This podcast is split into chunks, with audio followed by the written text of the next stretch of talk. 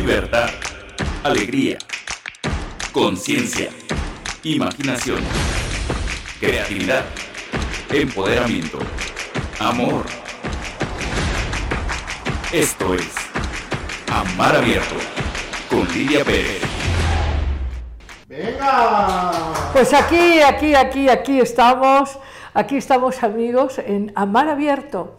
Y en este día, es un día muy bonito para nosotros, es el 28 de abril, y estamos preparándonos para celebrar eh, esto, esto que eh, entendemos y no tanto, que es el espíritu de los niños. Hoy vamos a dedicar el programa a, atrapar ¿Qué pasa en el alma de los niños? Y ya veis que tenemos en Amar Abierto tres eh, pequeñas, eh, vamos a decir, eh, partes en el programa. La primera, para vivir sin miedo. Y después vamos a tener una, una entrevista fantástica con Carlos González Muñiz. Vamos a hablar con él de la imaginación de los niños. Y hoy te traigo un cuento muy breve, pero extraordinariamente poderoso. Así que no te lo pierdas, quédate hasta el final.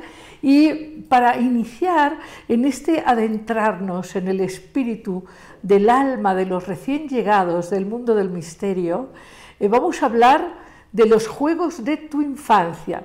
La verdad es que hoy, como siempre, queremos que eh, este encuentro, este espacio de amar abierto, sea muy, muy lleno de participaciones tuyas, además de, ya sabes, los likes y, recomendarlo y invitar amigos. Eh, lo que queremos es que nos hables de los juegos de tu infancia. Eh, para vivir sin miedo, una de las cosas que tenemos es que aprender a vivir justamente sin aprehensión, a, tener esta confianza que nos recuerdan los niños eh, con su vulnerabilidad, su apertura, su entrega y su capacidad de vivir en el presente. Eh, aunque sí son muy inquietos y cambian de un presente al otro, pero, pero cuando están en una cosa, están en una cosa, y cuando están en otra, están en otra, porque, porque no, tienen esta necesidad que vamos desarrollando un poco neuróticamente de adultos de controlar, de, generar expectativas, de agradar, en fin.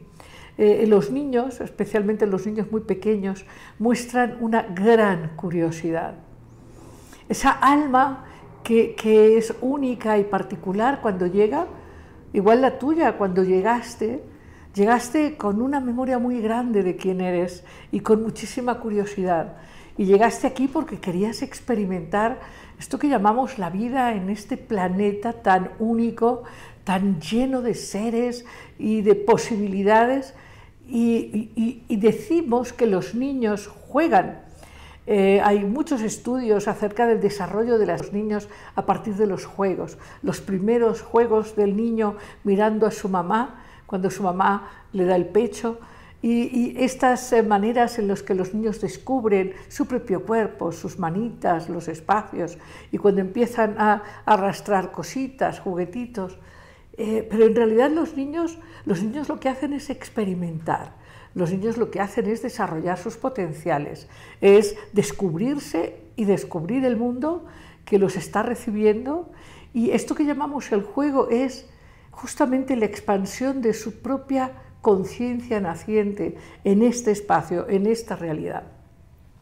Y, los niños, claro, eh, hacen de los juegos eh, prácticas de, de autoconocimiento, eh, prácticas de resolución de conflictos, de toma de eh, posiciones cuando ya son un poco más mayorcitos y tienen que jugar con los otros niños, en fin, ya no digamos de adolescentes en, distintas eh, prácticas sociales que, pasan por la idea de los juegos.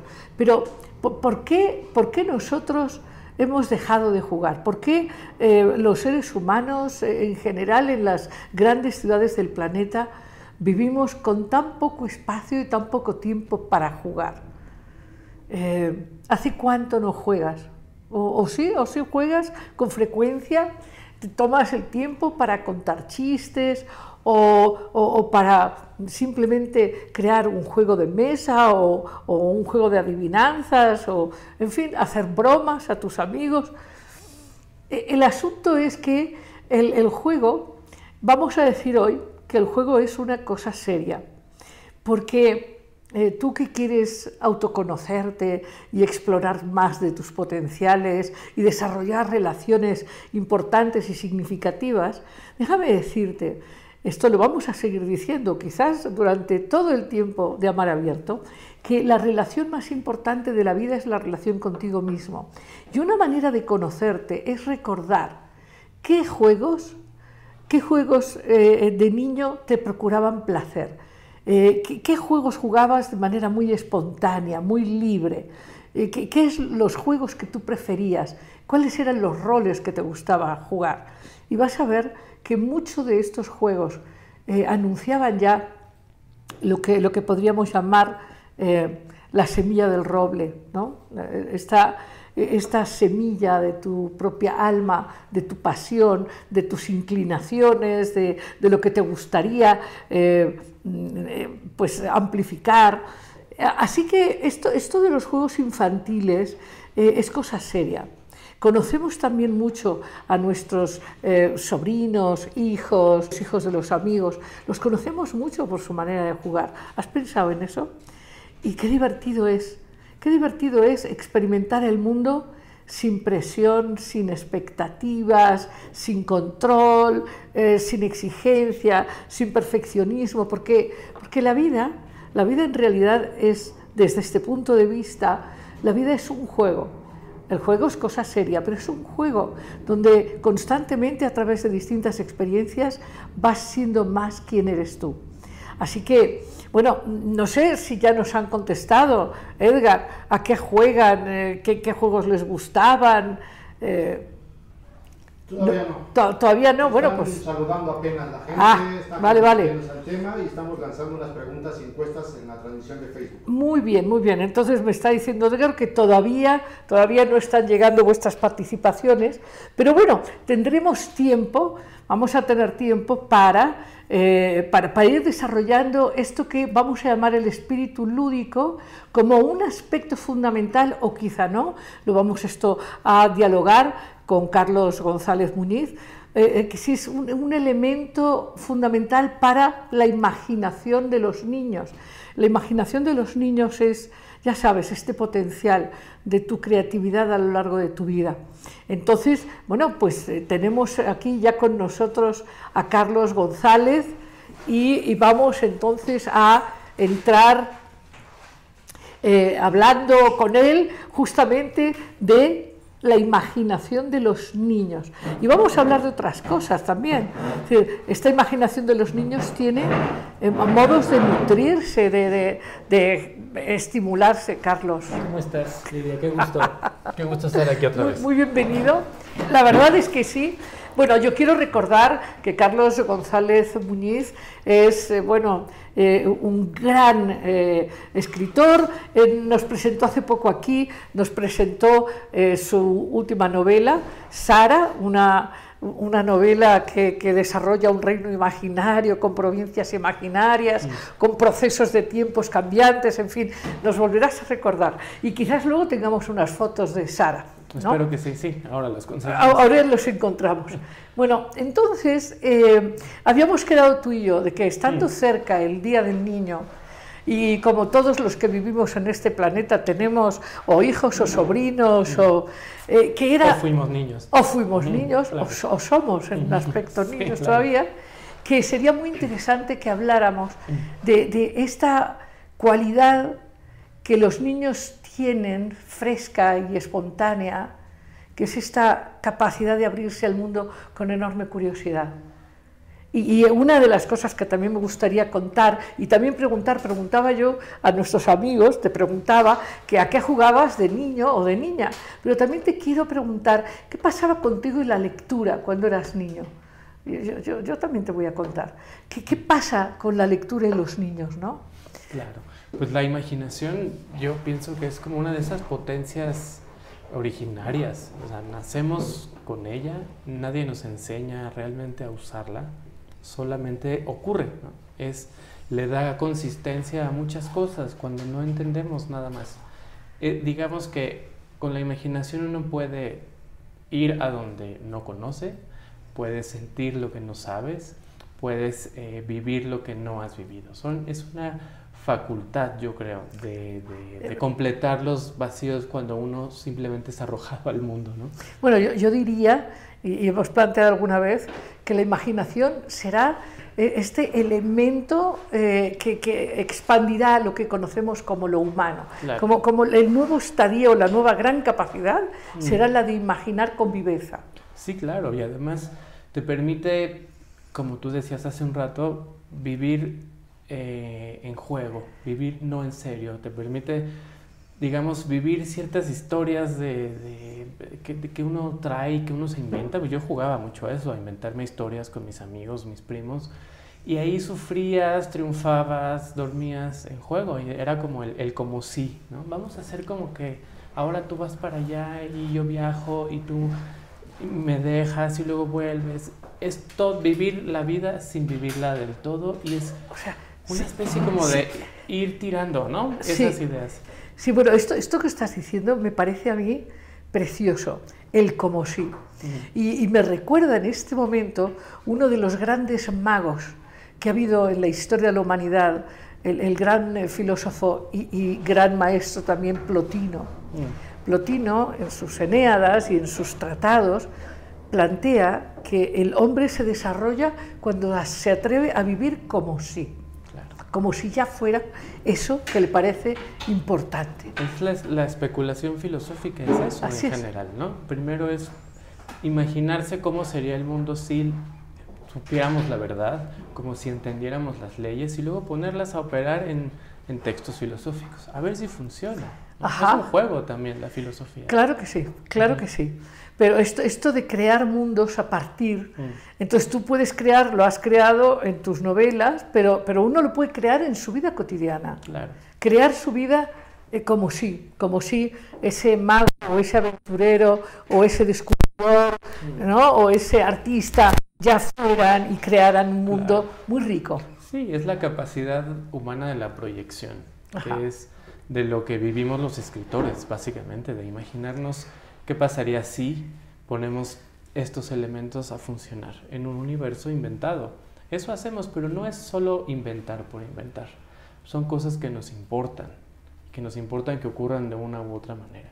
Y ver si nuestras creencias puestas ahí en juego funcionan en, un- en ese mundo de lo supuesto. ¿no? Sí. Eh, eh, El, mundo, el mundo de la mente y de la imaginación es fantástico, Claro. fantástico. Claro, y y me preguntabas la infancia y los libros, pues bueno, esta potencia de la imaginación cuando tú te enfrentas cuando eres niño a una historia o te cuentan una historia o te la leen, es una forma de dirigir la, imaginación a ciertos sitios. Y no es que te digan qué imaginarte, sino te ponen unos elementos, una caperucita roja en el bosque, tres cerditos ahí escondiéndose de un lobo, y ahí no termina con la lectura, uno se queda con eso en la cabeza y empiezan a crecer como ramas, ¿no? Claro. Y eso es la lectura en la primera infancia, yo creo que es primero eso, es una eh, potenciación de la, de la imaginación, una potencia de la potencia.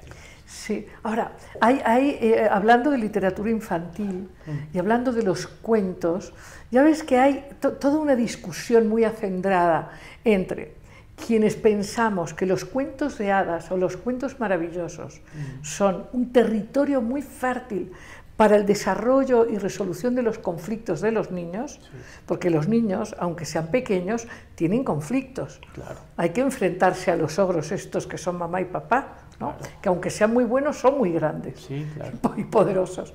Entonces, yo, yo, yo siempre, vamos, yo, yo estoy clarísima de que los cuentos de hadas eh, presentan al niño elementos donde puede vertir y transformar su mundo interior de una manera positiva.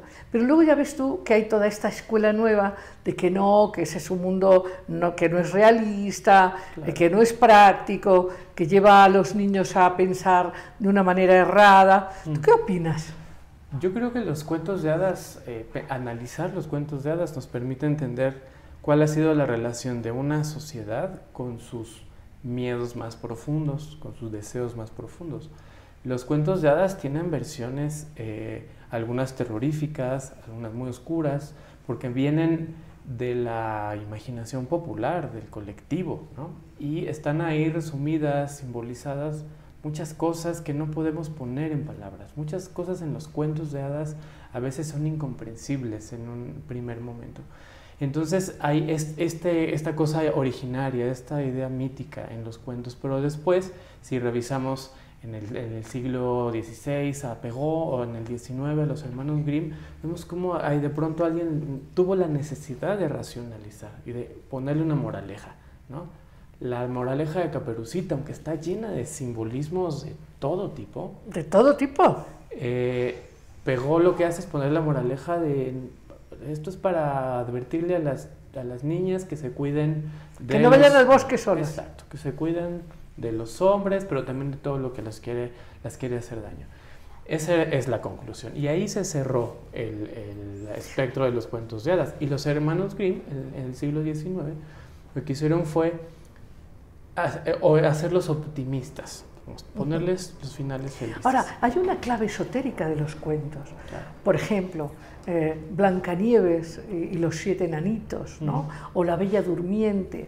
Claro, si lo lees literal, que ya sabes, esta, esta princesa que nace y que, y que, bueno, y que tiene el auspicio de todas las fuerzas de la naturaleza representadas en las hadas, pero que hay un, un, encuentro con una fuerza no invitada que se vuelve molesta y que maldice a la niña y la niña cuando llega a los 15 años se pincha y se, y se duerme, ¿no?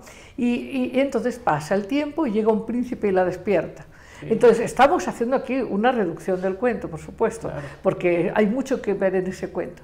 Y, y, claro, y entonces hay una lectura hoy que dice, no, eso es un cuento absolutamente machista, donde es el hombre el que tiene el poder, pero yo lo veo, yo lo veo de una manera completamente diferente. Yo lo veo como el encuentro en la maduración del despertar del alma a través del empoderamiento y, y, el encuentro de las energías femeninas y masculinas al interior del proceso del despertar, ¿no? Claro, tiene muchos, muchas interpretaciones, ¿no? Porque hay eh, la posibilidad de encontrar símbolos que te indican miedo sobre el crecer, el enfrentarse al mundo adulto, el enfrentarse al poder, a la autoridad, cuentos tan extraños como eh, eh, Ricitos de Oro o El gato con botas, que no tiene ninguna enseñanza bueno, moral. El gato con botas has de saber que es uno de mis cuentos preferidos. Claro, es un... El Cuatro con Botas y el Marqués de Carabas. Es maravilloso porque es, es el, el, ser astuto Así es. que engaña a todo el mundo. Y uno no puede tratar de transformar eso en un cuento con moraleja. Porque ese cuento habla sobre ese deseo de vencer las, las restricciones sociales, ¿no? Totalmente. De eso se trata, es una, es una especie de deseo de liberación claro. social expresado en un cuento. Es, es, un cuento que es el gato, el gato con botas es un gato no ordinario que, que encuentra salidas eh, para romper estas constricciones, ¿no? Entonces, bueno, pues es un cuento fantástico. Sí. Y, y, un niño que lee esos cuentos sabe que hay alternativas, claro. ¿no? Sí, los cuentos de hadas enseñan mucho yo pienso que no hay que eh, pensar que hay solo una interpretación o un modo de leerlos. Sí hay que enseñarles que en algún tiempo se pensó que las moralejas eran lo correcto, pero en otros se pensó que los finales eh, ordenadores, racionales eran lo mejor, hasta llegar a lo que tú dices, los cuentos de hadas políticamente correctos, que existe un libro que se llama así, es toda esta dimensión de son machistas, son este, capitalistas. Claro, pero eso es, perdón, eso es una lectura muy pobre, es una lectura literal, claro. es carecer del lenguaje arquetípico, es carecer del lenguaje simbólico. Claro, pues los niños conectan con eso. Totalmente. Hay, una, hay, hay cosas que simplemente funcionan, como la, esta parte que también es muy enigmática del diálogo final entre Caperucita y el lobo feroz, que, que al final es, el lobo le dice, es para comerte mejor esta boca, ¿no? Este... Eh, los niños cuando tú les cuentas ese cuento tienen, sienten una especie de emoción, miedo, hay una risa nerviosa cada que les dices para claro. mejor. A los niños les gusta eso. Claro, y, y este asunto eh, que los niños, ahora yo estoy casi, eh, casi como si fuera una, eh, los niños quieren que el cuento sea repetido de la misma manera en este asunto de- de- del origen, de lo que es real. Mm. No, no me lo cuentes de otra manera, así no era, así no era. Claro. E- Es esta parte del mito del origen, ¿no? Y de la apropiación de las historias. ¿no? Así es, así es. Yo creo que eh, los cuentos infantiles nunca van a dejar de existir. O sea, los cuentos de hadas, quiero decir. Porque realmente sí beben de lo más profundo de nosotros. Cla- Claro, aquí tendríamos que decir, bueno, yo diría varias cosas. Eh, eh, mm, por, cierto, luego te compartiré, pero he terminado desde hace un par de años, tengo que publicarle un libro sobre eh, la importancia de contar eh, cuentos a los niños. Claro. Eh, cuando un padre, una madre, una tía, un abuelo cuenta cuentos a un niño, establece un vínculo de, de- de intimidad muy especial, Sí. en donde transitan por ese mundo imaginario juntos y viven experiencias que son entrañables. Pues por eso hay que contar cuentos de manera arquetípica también. Pues es, es que es muy importante. Eh, tuve un- la oportunidad de reunirme con lectores jóvenes de mi novela eh, y siempre me, me regresan preguntas y me dicen cuándo empecé a leer yo, cómo empecé a leer. Y pues les pregunté a quiénes de ellos les leían de, de niños. Y no había muchos. La lectura, digamos, esa lectura de antes de acostarse o e- e- ese tomar el libro y leerle en voz alta a los niños, es una práctica en- en desuso hasta cierto punto porque es fundamental. Creo que es la más importante de, de iniciación lectora. La de escuchar en voz, la voz de otro un relato. Porque ¿dónde está ese relato que el niño escucha? Está en el aire. Está en la voz de su papá, de su mamá, de su abuela, de su abuelo, pero está en el aire y, y entra en su cabeza. Y ahí el niño no está viendo Y- una y- ilustración. Y, y bueno, yo, yo voy a decir aquí cosas que pueden ser o no discutidas, pero Claro. eh, yo, yo sí percibo que, que los seres humanos, eh, cuando llegamos, no llegamos como tabula rasa, Mm. llegamos con, con características únicas y tenemos un alma llena de recursos. Y el lenguaje arquetípico, este lenguaje de los sueños, de, de- de las eh, metáforas, este lenguaje de los cuentos, es un lenguaje que el alma entiende muy bien. Es, un lenguaje, claro, no es el lenguaje racional de, saber cuántos son dos y dos, es, un lenguaje de saber muchas cosas muy importantes. Claro. Bueno, o diría Platón de recordar, ¿no? Es eh, cuando un niño conecta con una historia de- de estas historias antiquísimas de los cuentos de hadas, uno no sabe por qué ni cómo, ¿no? Pero le hacen sentido. Hay una, hay una ilógica en la fantasía que, que un niño percibe mejor que un adulto. Totalmente, es el patrimonio arquetípico del alma que tenemos todos. Es que el niño está más cerca de este inconsciente colectivo que los adultos, porque los adultos nos hemos vuelto, como decíamos al principio de esta charla, nos hemos vuelto muy serios, muy importantes y, nos alejamos del mundo rico de los sueños, de, de los símbolos. Pero tenemos intervención de nuestros amigos y amigas del programa. Sí, ya hay bastantes comentarios y respuestas a las preguntas que hemos hecho. Eh, más que preguntas son anécdotas o comentarios. Qué Vamos a bien, nos da algunas. muchísimo gusto. Eh, Citlali Cortés dice, la infancia es un gran momento de nuestras vidas y es feo cuando esperamos que sean adultos chiquitos. Carla Camosita dice, es increíble la manera en que los niños imaginan, me encanta escucharlos e imaginar juntos. Sánchez María Teresa dice, a mí me gustaba mucho jugar y mi niñez era una etapa muy bonita, despreocupada y por lo mismo era alegre. Julia Phillips dice, triciclo a toda velocidad, le gustaba jugar, correteadas, brincoteaba entre piedras y charcos. Eh, Yetro Bautista dice, buenas noches, saludos desde Puebla. Joel Torres dice, es un tema muy padre para los adultos recordar cómo jugar sin tanta tecnología. Antes sí se usaba la imaginación para todo, eh, para jugar, ahora todo es vía internet. Eh, a mí me gustaba jugar Matatena, el avión, a la comidita, hacía historias con las muñecas, Mm. hacíamos eh, torres con corcholatas, refrescos, construíamos casas de palitos, de colores, formábamos palabras con los dados, también jugábamos al avión con tejas, papel mojado o la reata. Eh, tenemos, eh, Julia Phillips dice también, teníamos un librero que era como un cofre mágico y lo trepamos, era un hallazgo eh, abrir los libros. Vamos a dejar esos ahorita y, Sí. y los comentan. Sí, sí. Bueno, que, que estoy de acuerdo en que es fundamental recordar, Mm. porque es recordar una propia naturaleza libre espontánea, amante del gozo simplemente de compartir y de estar. Fíjate que los niños, eh, es verdad que pueden ser duros en algún momento, ¿no? Pero los niños son muy aceptantes en general. Sí, sí, ¿No? sí, aceptan, aceptan las reglas del juego, de los juegos, ¿no? Así es. que, que- Así que se les imponen, digamos. A algunos les gustan más que a otros. Ajá. Pero sí, sin duda es eh, lo que decía, eh, lo que decían ahora en los comentarios. No solo es eh, recordar la infancia, es recordar el momento en que fuimos libres. Y creo que sí logramos recordar esa, esa sensación, ¿no? Esa sensación de vacaciones de, de verano entre un curso y otro, en que todo el día, ¿no? ¡Wow! Además, momentos en que uno podía salir sin preocuparse mucho a, a jugar en la calle, era maravilloso. Es, y quién sabe si uno lo idealiza, qué importa, ¿no?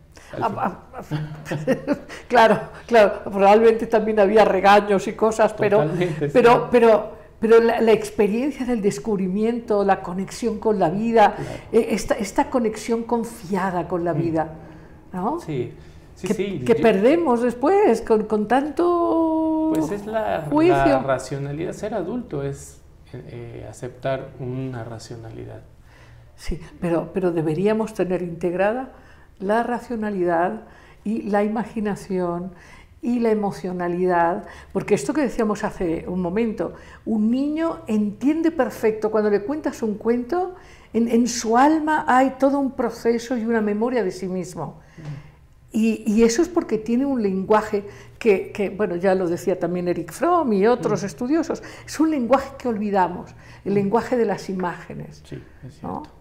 Sí, es cierto. Y además la capacidad inventiva, porque, digamos, estamos acostumbrados como adultos a que nos cuenten las historias, en los libros, en el cine, en la televisión.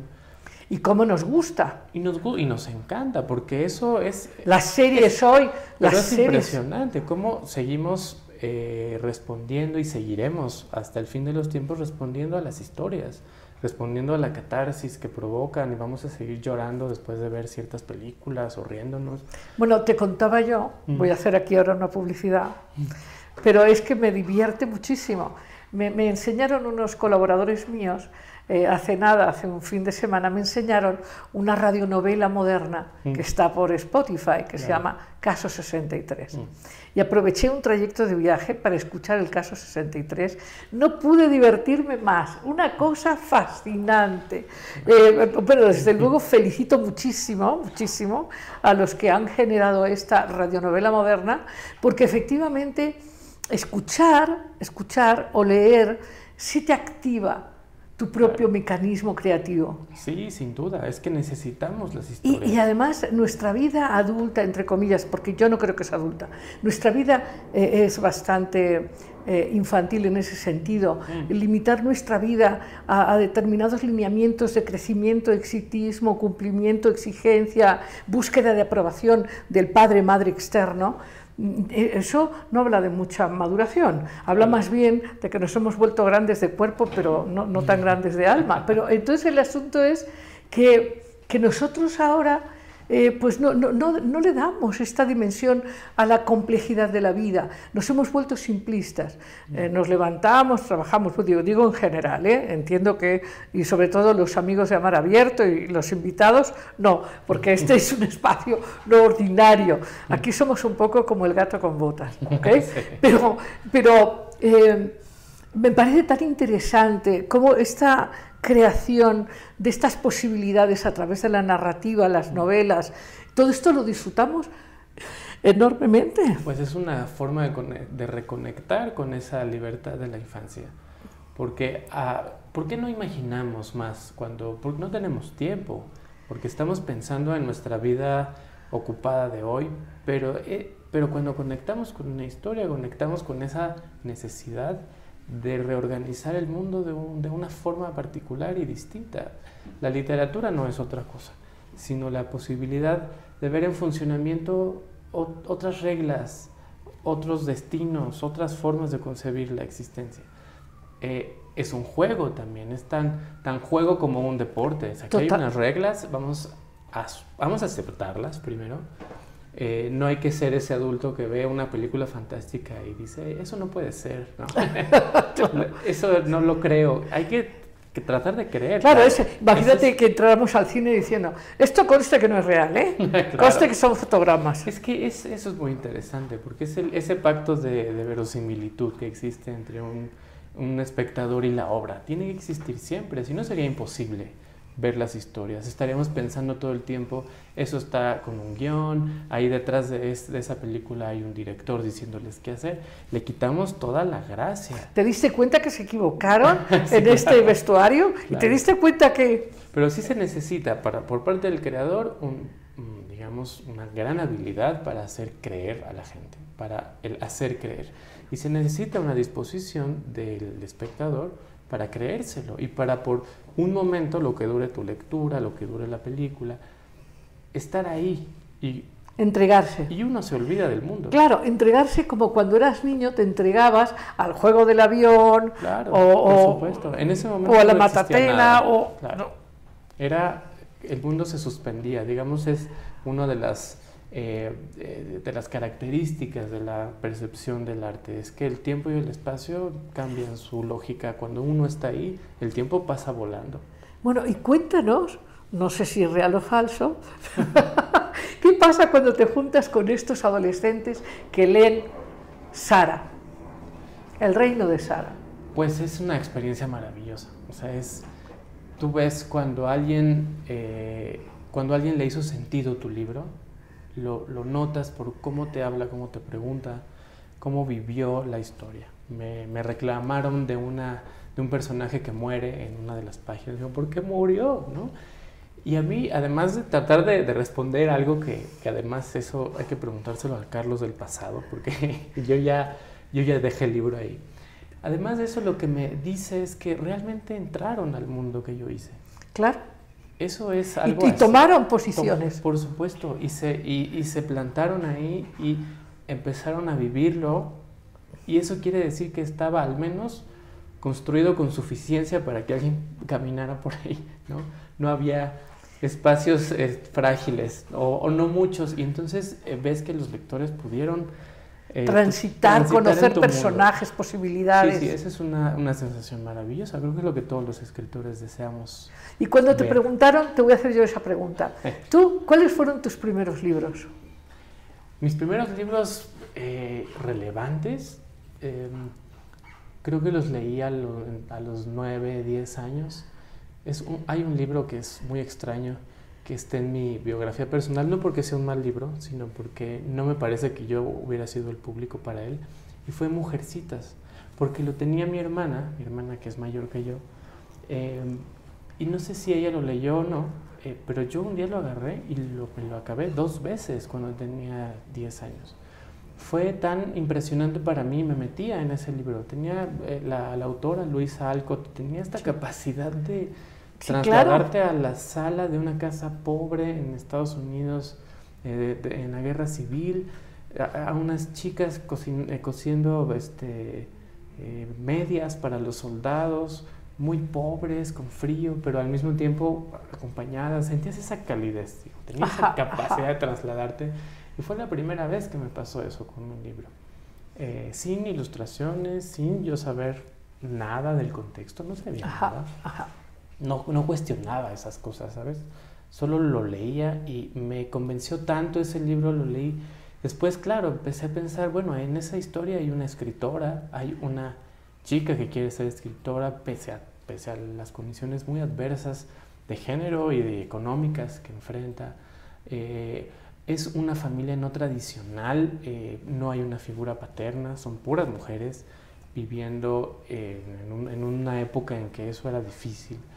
Eh, es desafiante el- el- la, la configuración y es después de que uno puede analizar de dónde viene todo esto, pues te enteras, Luisa M. Alcott era hija de trascendentalistas eh, norteamericanos. Bueno, que, propagaban oye, estos, estos, estos trascendentalistas eran geniales, no Sí. me digas. Emerson, Son, son muy amados. eh, sí, claro. Hablemos de Emerson, ¿no? de Sí, Thoreau, de... Sí, sí. ¡Wow! ¡Qué gente, qué Thoreau, gente! Entonces él- ella se, se crió con, con estas figuras cerca Y ya después de muchos años yo puedo ver eso en el libro. Por supuesto, hay una relación Una muy- mirada. muy distinta de la familia, de las relaciones sociales, de lo que tiene que ser la educación sobre todo. Y yo fascinado con esa lectura. Y al mismo tiempo me volví un lector de cómics. Soy un lector muy eh, flexible en ese sentido. Calvin y Hobbes es uno de mis libros favoritos de la infancia. Me enseñó filosofía, me enseñó eh, crítica ecológica, este, mm, digamos, la, la sensación de que no era el único niño que veía, como tú decías hace un rato, a sus padres como ese, eso que todo te permite ser libre ni feliz, ¿no? Calvin es un niño traviesísimo, pero encuentra su, eh, se encuentra a sí mismo en su amigo imaginario, que es su tigre de peluche. Y es extraordinario, es, una, es un cómic de culto hoy en día, que se puede seguir leyendo eh, a la edad que sea. Entonces esas dos lecturas, entre otras, fueron las que me marcaron en mi, mi infancia. ¿no? El cómic de Calvin y Hobbes y Mujercitas. Oye, eh, nos vas a contar más. Te preguntaba yo y le quiero preguntar, te quiero preguntar a ti, si cuando eras más joven ibas al kiosco a cambiar cuentos o a cambiar libros, porque a mí sí me tocó, claro, en otra ciudad, que, que yo devoraba, ¿no? Este, cantidad de historias, cuentos, en fin, en fin. Y entonces era muy interesante que ibas y por muy poco dinero podías cambiar 10, 20 y así. Qué ¿no? maravilla, no, eso no me tocó. Qué maravilla, qué maravilla. No, no, pero de todas formas tener, eh, digamos, a la disposición en un puesto de periódicos cómics, pues eso es una gran entrada a la Sí, lectura. Yo no tengo sí. ningún prejuicio con los cómics. Parece Sí. una forma de Los famosos tebeos también para niños. Los cómics para niños, la novela gráfica, eh, muchos niños se formaron con Asterix también.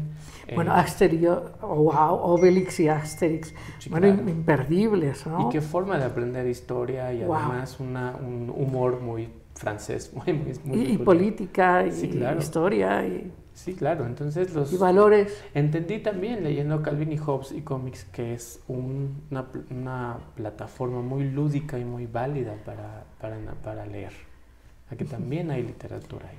Sí. Esta literatura, ¿te acuerdas del Club de los Cinco? Que, recuerdo. es- es- bueno, hay- hay- había mucha literatura que se hacía en este tiempo Sí, para, claro.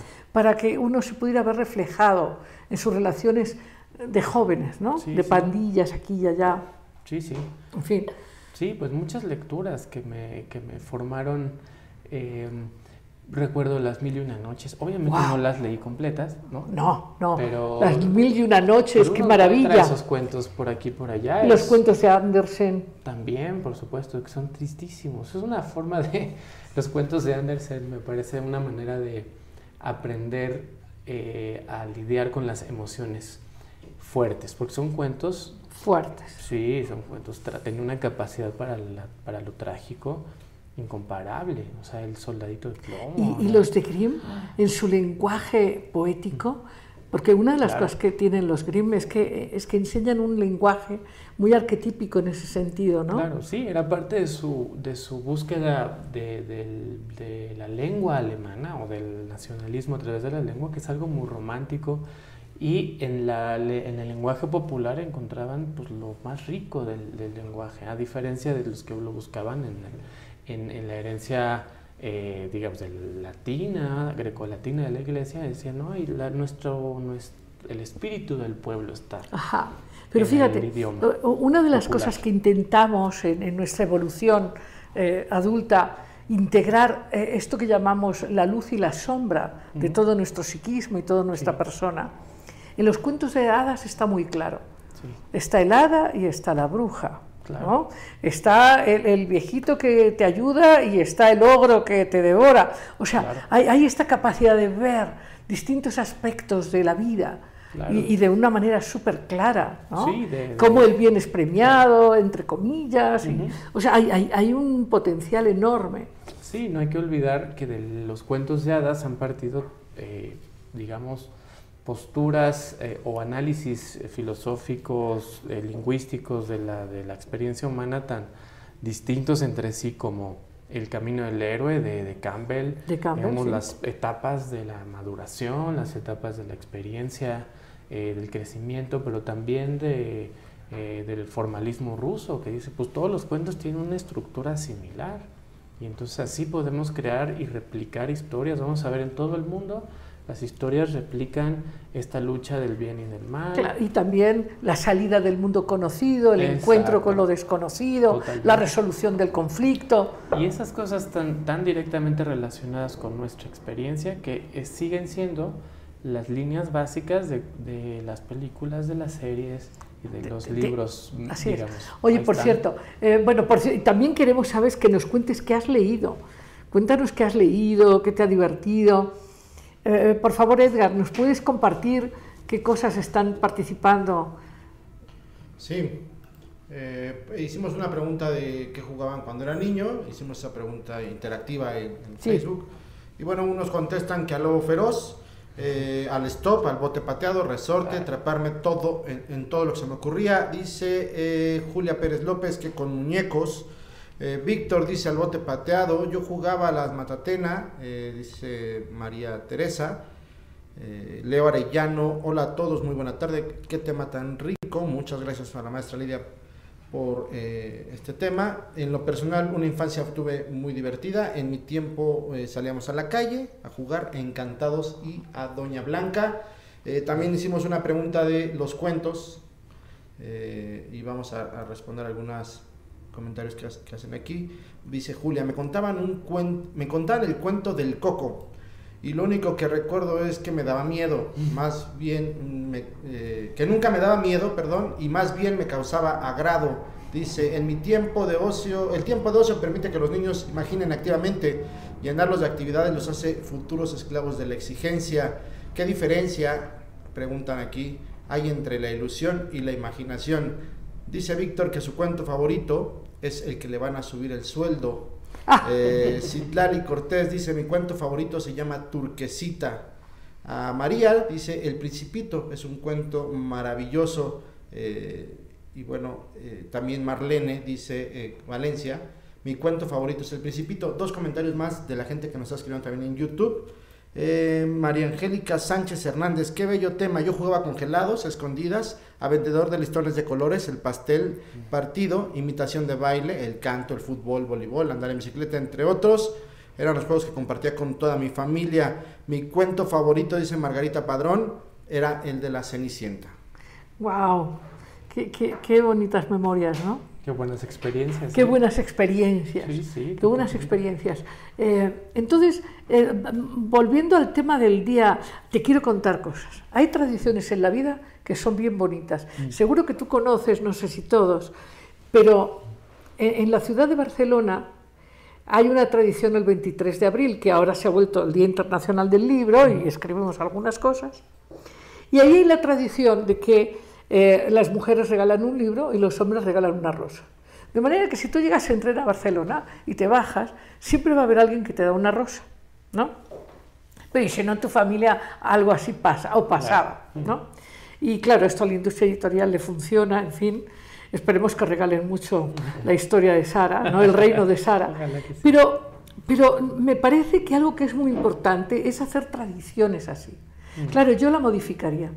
En nuestra época yo diría que hombres y mujeres demos a la vez un libro y una rosa. La, la belleza y la sabiduría en, una, en un símbolo ¿no? de cocreación, de nuevas experiencias y, y desarrollo de potenciales. Pero, pero pensaba en el Día del Niño, que va a ser dentro de dos días, y pensaba que sería fantástico regalar libros a los niños. Sería increíble, sí, sin duda. Sin duda, y además es una época particularmente prolífica, hay muchos libros para niños.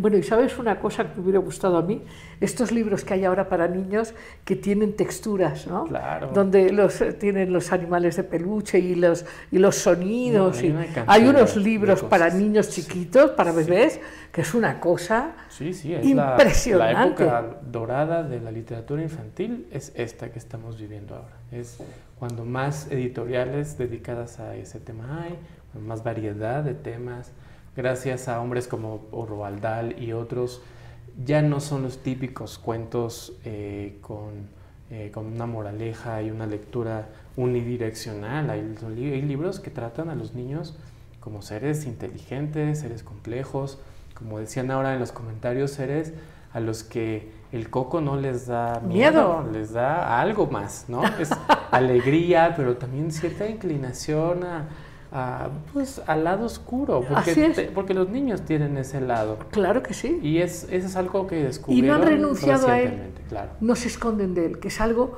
que luego hacemos de adultos hasta que tenemos que volver otra vez a aceptarlo, reconocerlo. Sí, sí, sin duda. Y eso es algo, te decía, muy reciente en términos de la literatura infantil. Además de los cuentos infantiles, los cuentos de hadas, que ya hablamos de ellos, eh, creadores nuevos encontraron que los, los, cuentos no estaban a la altura de la complejidad emocional de los niños. Entonces, eh, eh, digamos, yo creo que esta época es a partir de los años 60, en que aparece el el libro donde viven los monstruos de Maurice Sendak, eh, Charlie y la fábrica de chocolate. Claro, tenemos que hablar aquí de nuestro invitado del más allá, que no vaya a ser que se enoje con nosotros. Aquí estás invitado, mira que además está ahí en esta posición de ahí estoy. ¿Te acuerdas de Rodari y los cuentos por teléfono de Giovanni Rodari? No me acuerdo. Ok, es este escritor que, que escribe eh, toda una colección sobre cuentos por teléfono, que es muy interesante, pero lo, me, acordé de Rodari por, por el teléfono aquí ahora de, de, Robardal. De Robardal. Y entonces, contemos la historia de Robardal. Qué desafiante historia. Sí, totalmente. Es un personaje eh, con claroscuros. Es, eh, Pero empezar, su padre se muere cuando él tiene, ¿qué? ¿Tres años o algo así? Sí, muy chiquito.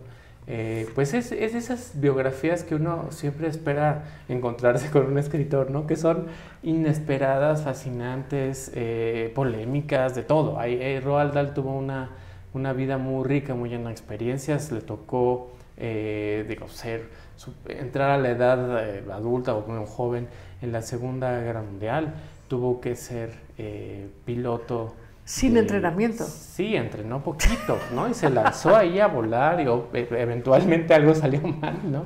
Em, eh, sufrió un accidente, eh, perdió la vista un tiempo. Bueno, es que él, que él voló, él voló un, un, avión muy sencillito, mm. ¿no? Eh, durante un tiempo en Sudáfrica y demás. Y luego le dieron un aparato, un avión muy... Más complicado, y se les olvidó que no había acabado el curso de eh, aviación. Exacto, y, y, además le dieron instrucciones inadecuadas y acabó como en una cosa desértica que tuvo un accidente. Claro, que te conecta inmediatamente con, con, el principito, que es lo mismo le pasó a, a Antoine de Saint-Exupéry.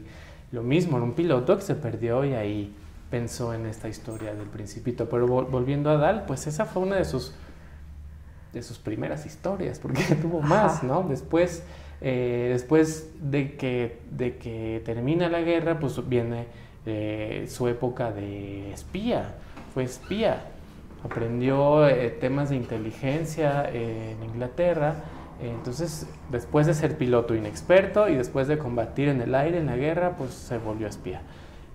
Ahora tiene una madre muy interesante, quiero rescatar eso.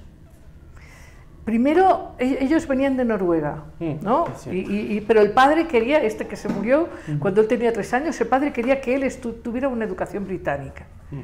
El hombre se muere y la mujer no vuelve con su familia, se queda ahí y de alguna manera logra meterlo en una escuela en que el prefecto castiga porque ellos se habían hecho una broma y los castiga con, dándoles castigos físicos.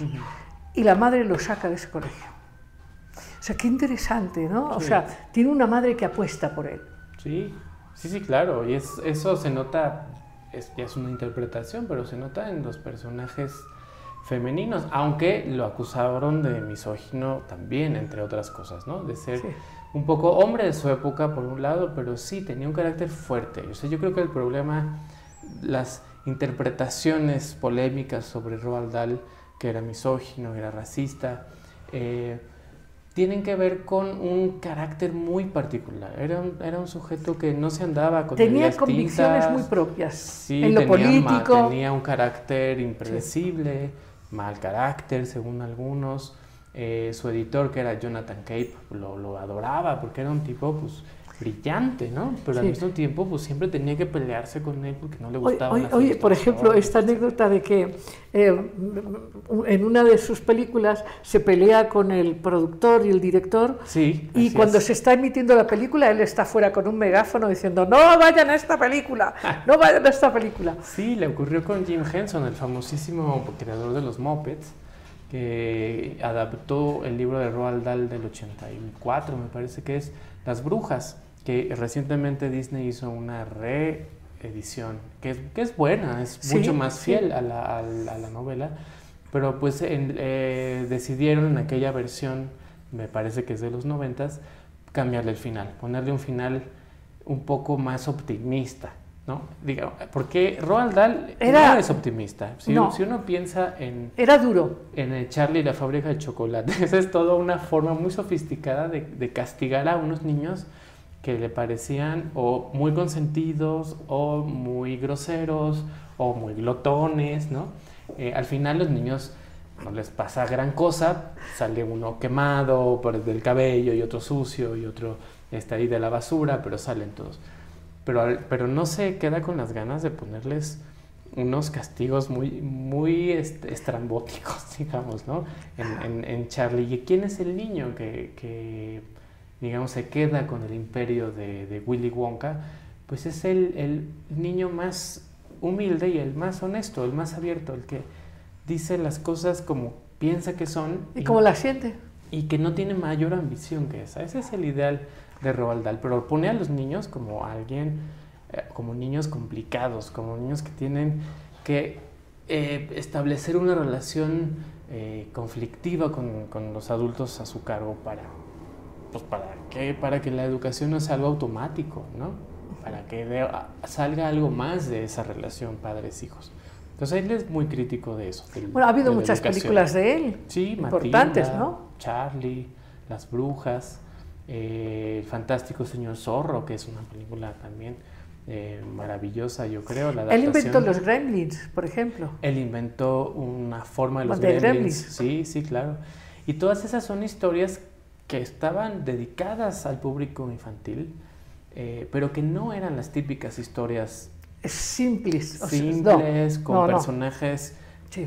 estereotipados, eh, el bien contra el mal y que al final triunfa el bien siempre. Eso que uno todavía al día de hoy piensa que es lo que los niños quieren.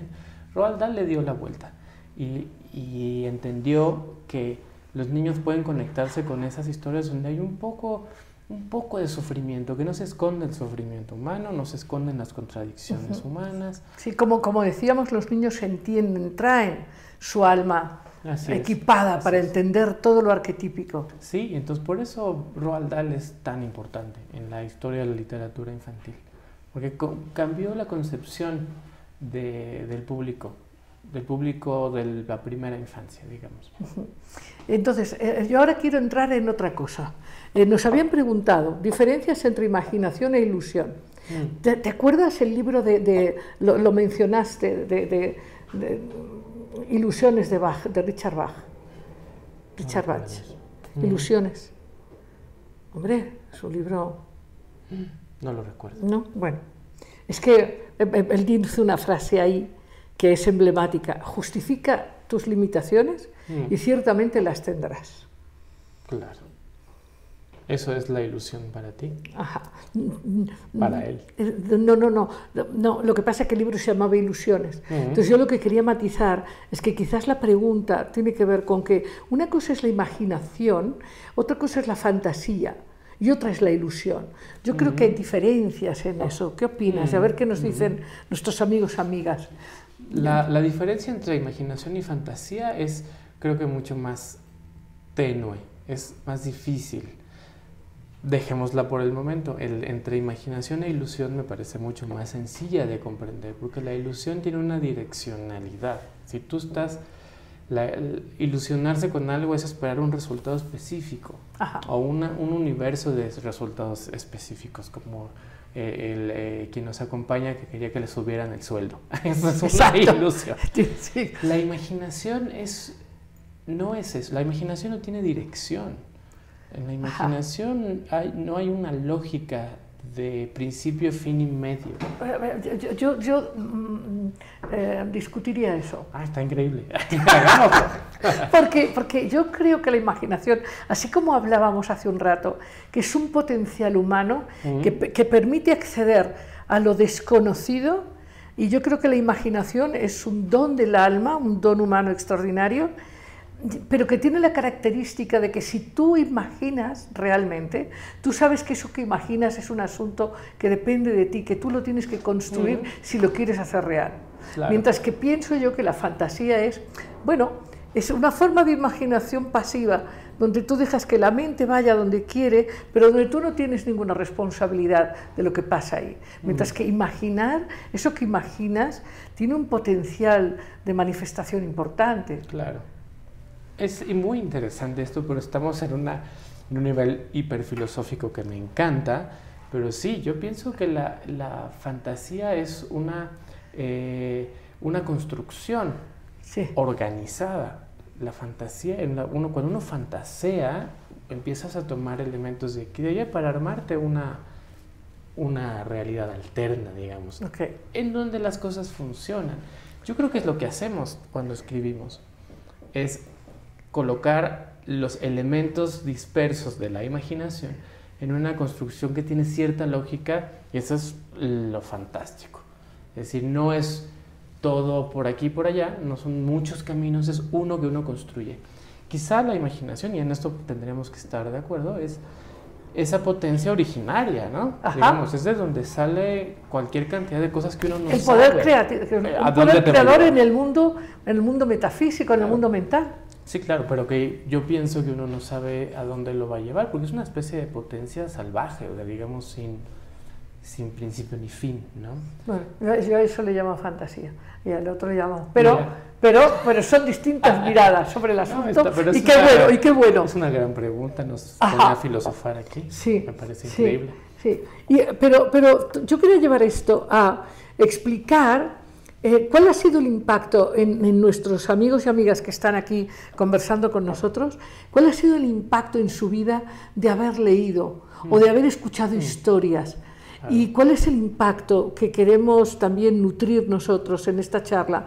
De, de por qué sí es importante que la gente, los niños que amas, les entregues, los nutras de, este, de esta gran capacidad. ¿Por Claro. qué no es lo mismo un niño que lee que un niño que no lee? Y ya también lo han comentado algunos, ¿no? Bueno, si un niño está todo el día con el iPad y todo el día... Ya sé que otro día dijiste que también eso es valioso, está bien, pero, pero es que, es que le- leer te, te lleva a tu mundo interno, en donde tu poder se, se expande. Cuando ya te lo dan todo hecho, Claro, no, yo creo que yo encuentro valor en, en- en todas las expresiones de lo humano. O sea, es, me parece alucinante, me parece fascinante que uno pueda eh, comunicarse a través de mensajes instantáneos, que uno pueda ver a alguien que está del otro lado del mundo en una pantalla, parece ciencia ficción, y más para los que crecimos sin internet, ¿no? Eh, muchas cosas han aparecido que no existían, muchas formas de crear, arte, arte eh, virtual, este, etc. O sea, hay muchas cosas, ¿no? series. Mucho, mucho, un acceso además ilimitado al, al conocimiento, al bueno, al malo y al feo, a todo, ¿no? Pero ahí está, esa fuente inagotable del conocimiento que hubiera deseado eh, y que imaginó Borges con la biblioteca de Babel, está ahí de alguna manera en Internet. Entonces yo no, yo no descarto, obviamente hay cosas que no me gustan y que me imagino que, que cuando pensamos en los niños pegados al iPad y a- no nos encanta que estén ahí porque... Bueno, los hikikomoris de Japón, que ya no, no, no, no se pueden relacionar con las Por personas de verdad. Claro, claro. Es que somos como especie, somos, tendemos a, los, a ir a los extremos. Yo pienso que hay que rescatar lo que tiene de, de valiosa la experiencia de la tecnología, pero sí es irreemplazable lo que le hace un libro a alguien. O sea, eso Incluso, seguro. incluso neurológicamente ya, ya se sabe que hay, que hay. Por supuesto, por supuesto. La, misma postura de, la lec- Lo que uno puede hacer con un libro, las posturas en las que puedes leer, los lugares en los que puedes leer, eh, lo que ocurre cuando estás leyendo en silencio no en un dispositivo, porque aunque tengas un dispositivo de libro electrónico, el, el dispositivo de libro electrónico tiene muchos otros libros. Entonces tú puedes decir, ya me cansé de este, que es una maravilla, voy a abrir otro, pero un libro tradicional, digamos, no te da eso, no te da esa oportunidad. Tienes que estar con, es como estar con alguien, como com- comprometerte en silencio a platicar con alguien. Ese no puede ser un arte perdido, eso no se nos puede olvidar. Claro, ese es un vínculo fundamental. Por supuesto, la- el hecho de leer en silencio es uno de los pasos de la humanidad hacia, hacia el futuro, digamos. Si, si no eh, han leído el, el Infinito en un Junco de Irene Vallejo, se los recomiendo muchísimo. Ella hace hincapié en, en esta historia maravillosa de la lectura que ella hace. Ese es un momento clave, el momento en que dejamos de leer en voz alta para empezar a leer en silencio. Porque antes no se leía en silencio. ¿Te acuerdas esta novela de Go- Goral Petrovich, que, donde manda eh, ir a una persona a un libro y del libro sale y Claro, viaja? es maravillosa. Es maravillosa, Es el maravillosa. encuentro de. Es una historia de amor que ocurre en las páginas materiales, en la materialidad del libro. Es maravillosa. Sí, sin duda. Pues, ¿qué le hace a un niño eh, la lectura? Pues primero lo ayuda a, a estar consigo a mismo. independizarse. Sí, claro.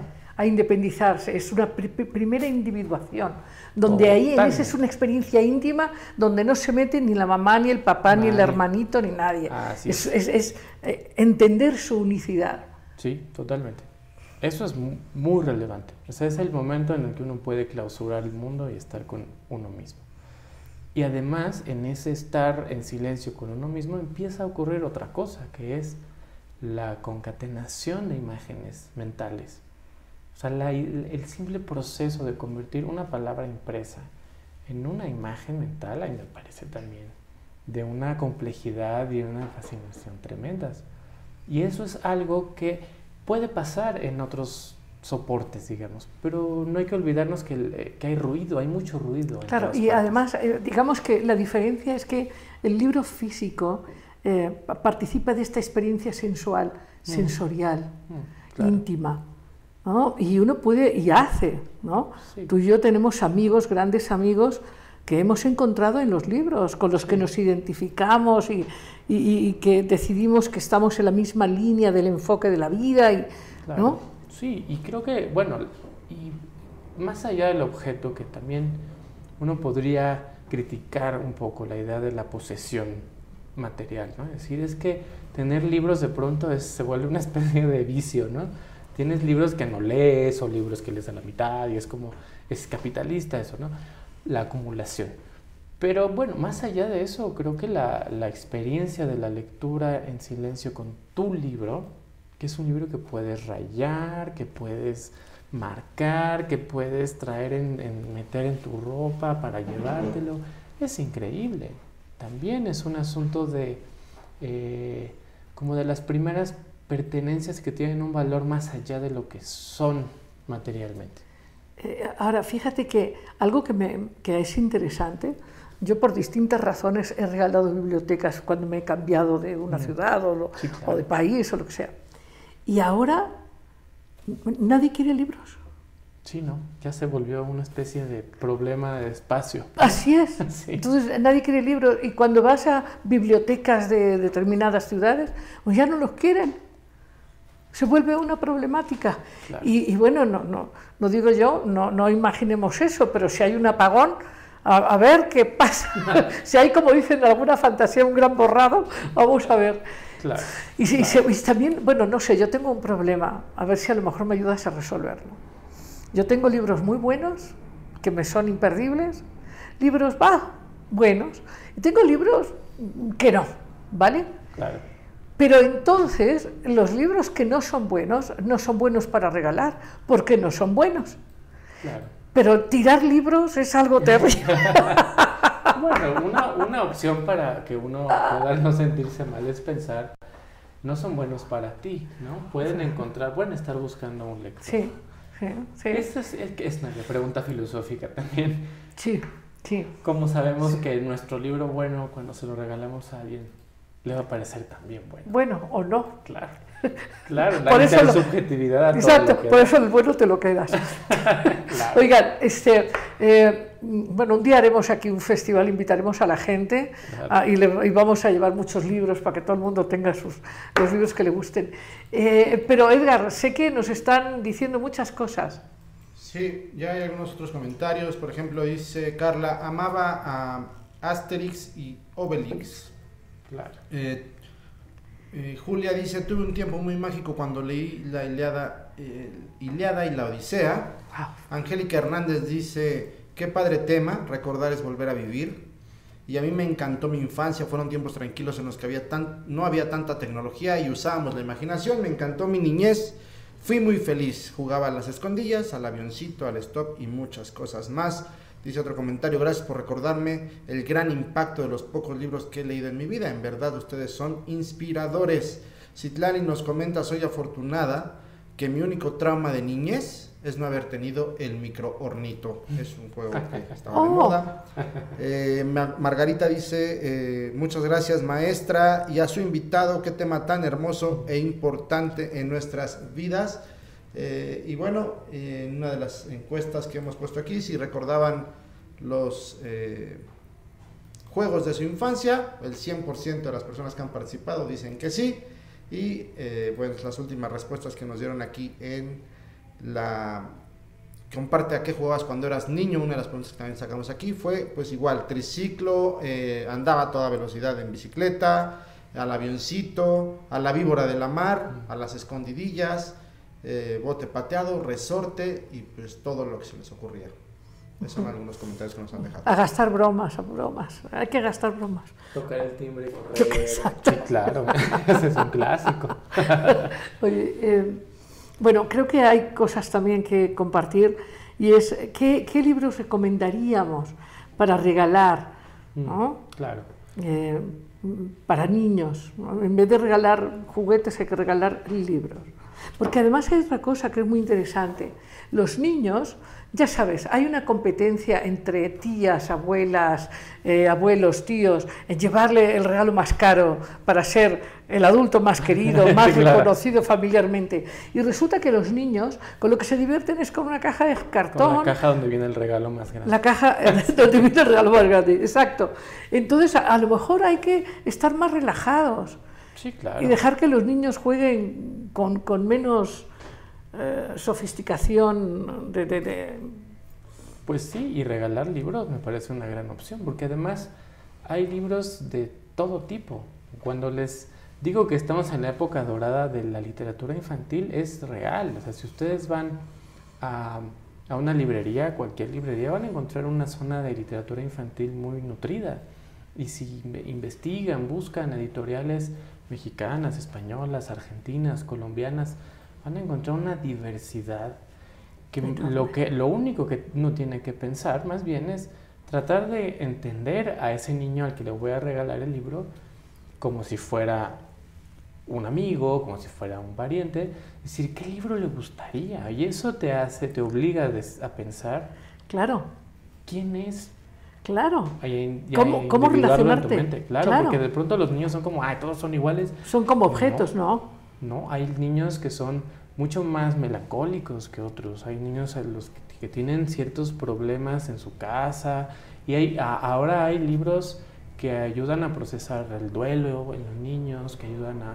a- hay un libro maravilloso de una ilustradora eh, coreana que se llama Susie Lee, El pájaro negro. Es maravilloso y es un álbum con muy poco texto y ayuda a, a- a poner en imágenes y unas pocas palabras la sensación del niño eh, cuyos padres se están separando, se están Te iba a divorciando. decir justo estos cuentos que ayudan a que Claro. el niño entienda que si los padres se divorcian no pierden el cariño ni su vida se viene abajo. Sí, por supuesto. Entonces buscar eh, álbum ilustrado, hay cosas maravillosas, Los pájaros, El pájaro negro, eh, Donde viven los monstruos de, de Sendak.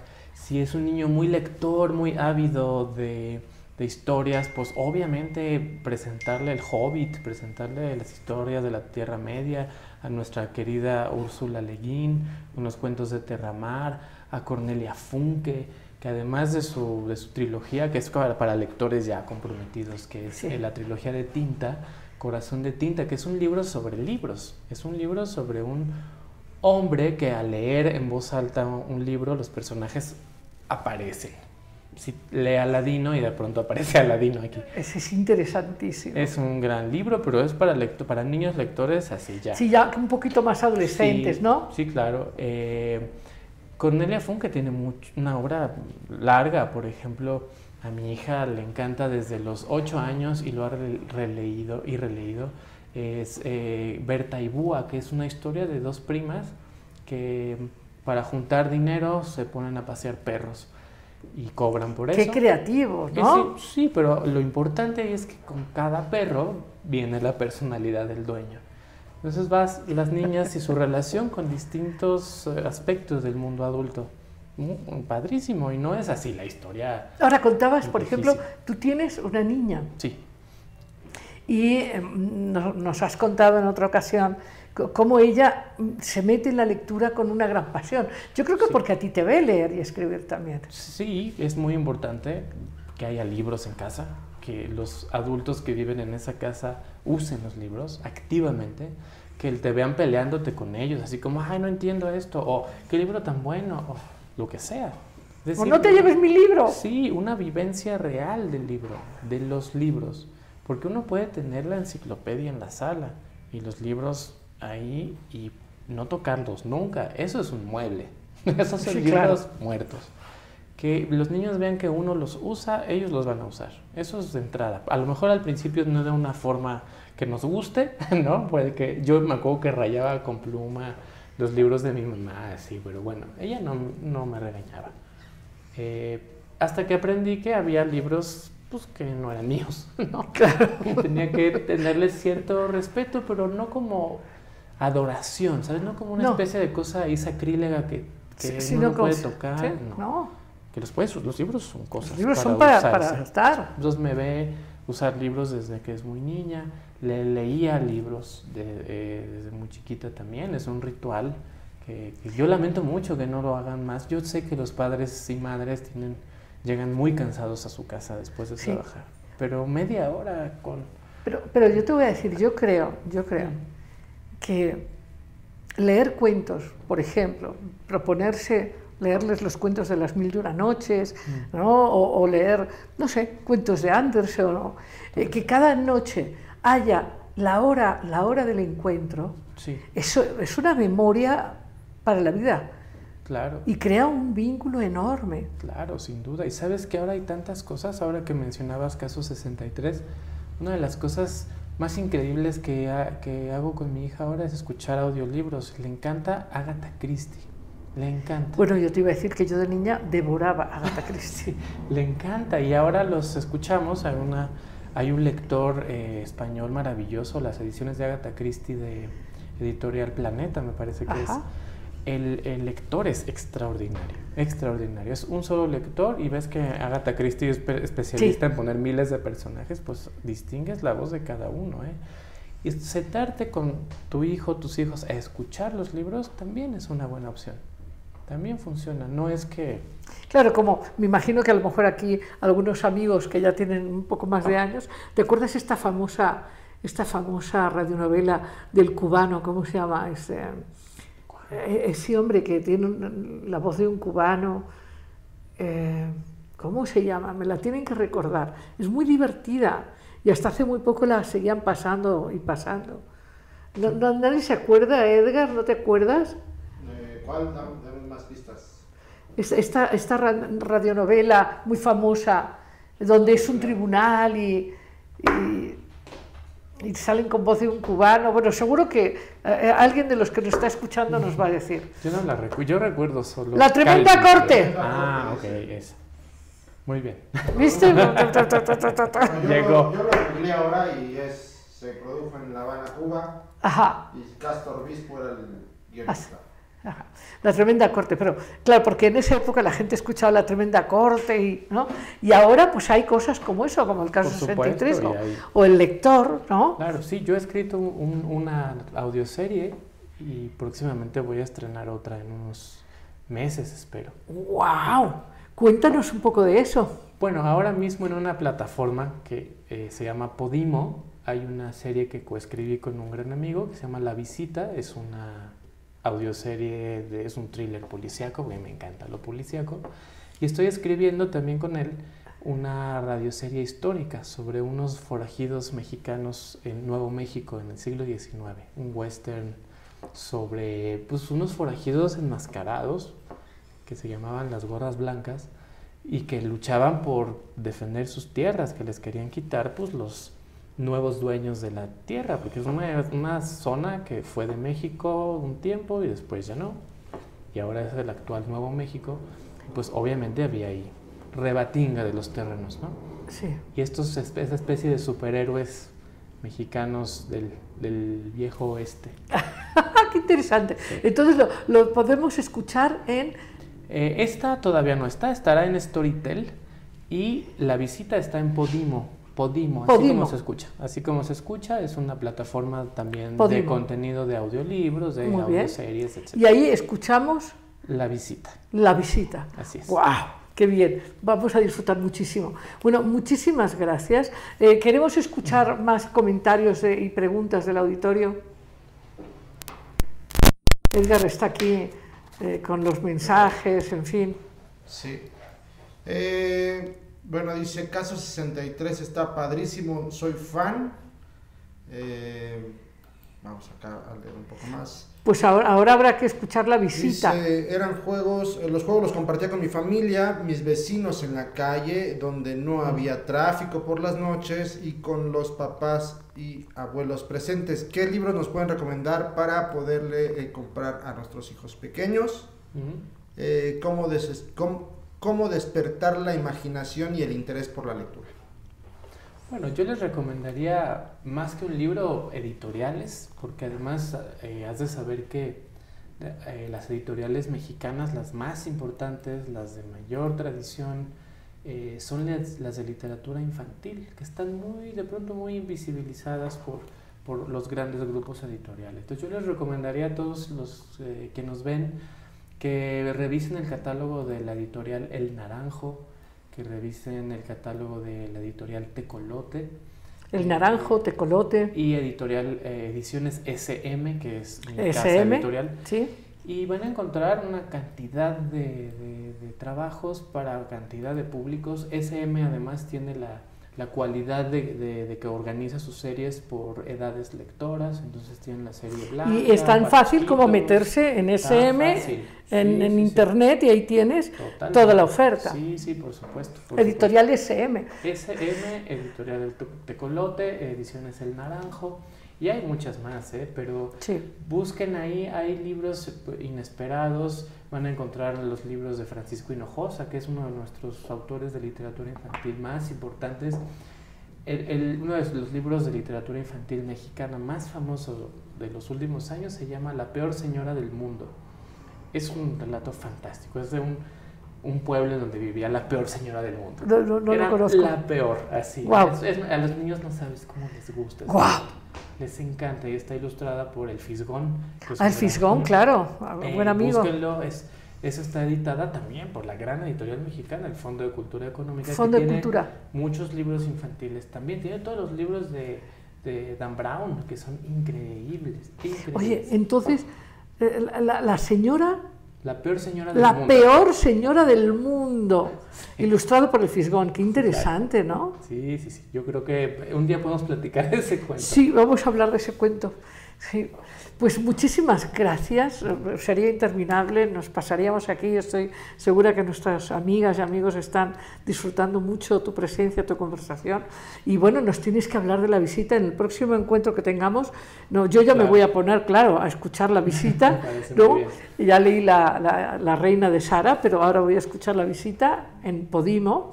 Y bueno, y ya después veremos en Storytel lo que sigue, ¿no? yo te cuento en cuanto esté lista esa serie. Muy bien, muy bien. Muchísimas gracias. Muchas gracias a ti, Lidia. Nos vemos. gusto. Y amigos, ya saben, eh, en un instante cuento sin cuento. Hoy un cuento brevísimo, pero muy poderoso. Pues aquí estoy contándote esta historia prometida, esta historia muy breve, pero muy poderosa. Este cuento se llama Estar despierto. La, la historia cuenta que, que un hombre estaba muy agobiado porque estaba viviendo en un mundo donde había mucha escasez y, gente que tenía muchas enfermedades y, en fin, estaba muy agobiado y no sabía qué, se podía hacer. Y eh, se encontró, ya sabéis que, siempre es importante encontrarse con el sabio, y el sabio eh, estaba tranquilo, estaba sereno, y este hombre le decía, pero ¿tú por, por, qué puedes estar tan sereno habiendo tanta hambre, tanta enfermedad en el mundo? ¿Por qué tú hablas de paz y de serenidad y de equilibrio y de meditar cuando en el mundo hay tantas cosas que arreglar? Y entonces este sabio le dijo, a ver, tú imagínate que estás soñando y que sueñas en un naufragio. Y cómo en ese naufragio la gente se ahoga, se muere, eh, lloran, eh, se angustian. Tú, si tuvieras oportunidad de estar despierto, ¿querrías volver a soñar ese sueño?